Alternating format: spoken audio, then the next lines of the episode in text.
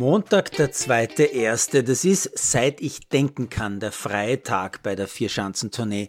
Damals zu, unter Anführungszeichen, meiner Zeit, also in den 80er und 90er Jahren, als ich diese Tournee mehr als 20 Jahre als Reporter begleiten durfte, haben die Skispringer von damals, also so Typen wie Innauer, Kogler, Felder, Fedori, Kutin, Neulendner, Höllwart und so weiter, immer am 2.1 in Innsbruck als lockeres Training Eishockey gespielt in der altehrwürdigen Olympiahalle. Ich durfte da manchmal sogar mitspielen, wenn ich den Reporter vor der Halle abgegeben habe, sozusagen.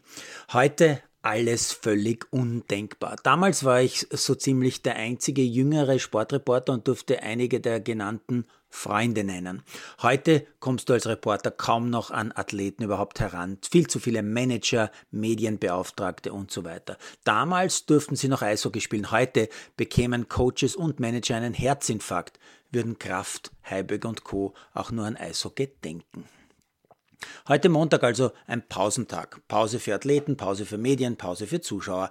Daher auch keine TV-Übertragung. Daher hier jetzt ein Nachtrag zum Silvestertournee-Sieg von Eva Pinkelnick. Konkret zu ihrem Interview nach dem letzten Springen und dem Sieg in Lumnau. Die energiegeladene Vorarlbergerin hat dann nämlich zuerst gesagt, was eh quasi alle sagen. Ich bedanke mich bei allen, die an mich geglaubt haben auch ein bisschen anspielend auf ihre schwere Verletzung äh, und so weiter. Und dann aber ganz überraschend fortgesetzt mit, aber ich danke auch allen, die das nicht getan haben, denn das hat mich noch mehr motiviert. Da habe ich laut auflachen müssen. Äh, herrlich, die gute Eva nimmt sich da kein Blatt vor den Mund und ich habe schon die vielen Moralisten gehört, die sofort geschrien haben, das sind doch Sachen, die man nicht sagen darf, sagen kann. Ich fand's großartig.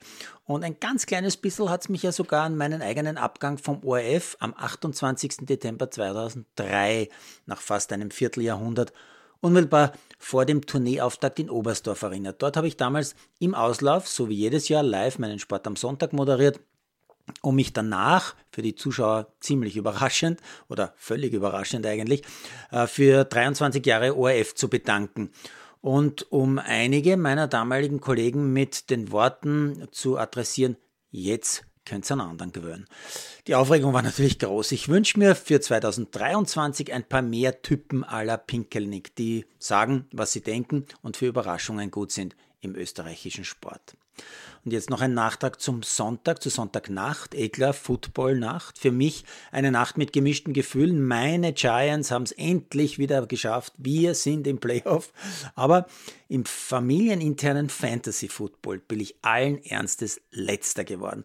Jetzt muss ich ein ganzes Jahr lang die von meinem bösartigen Schwiegersohn entworfene Statue einer Taube in meiner Dachwohnung aufstellen. Mehr Demütigung geht nicht, oder?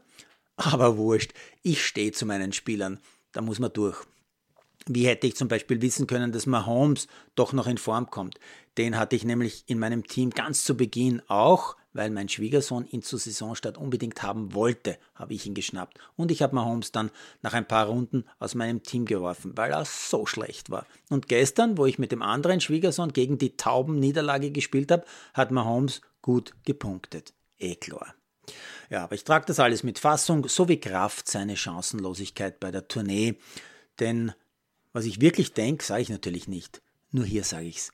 Sei wie Taube. Scheiß auf alles.